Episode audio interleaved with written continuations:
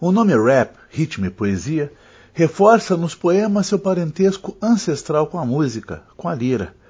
O rap, contudo, parece deixar de lado a suavidade das cordas e forçar outra ressonância, a da batida pesada, da marca cultural do hip hop em resistência, no compasso de uma tensão que dança e faz grafitagem nas paredes excludentes dos centros.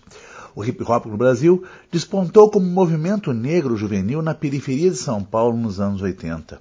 Emicida, que já esteve em Passo Fundo em uma das edições das Jornadas Literárias, um dos grandes rappers dessa estética associada ao protesto e à contestação social, nasceu em São Paulo em 1985.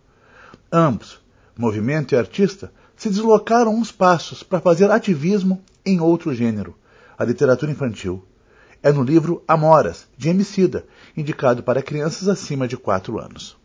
Se o rap e o hip hop fazem surgir um novo sujeito político na esfera pública do cotidiano da periferia, pela literatura infantil, que também não deixa de ser periférica ao olhar tradicional da crítica, pela literatura infantil, então, pode nascer um novo leitor em formação, consciente de que a pluralidade não apenas torna mais democrática a sociedade, ela assegura a cada parte do todo um ponto necessário em dignidade, perspectiva e, sobretudo, participação.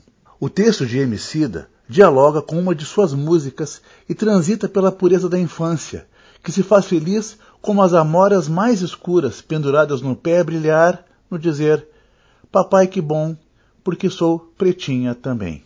Amoras, de Emicida, com ilustrações de Aldo Fabrini, é da Companhia das Letrinhas. É o nosso Lombada Frente.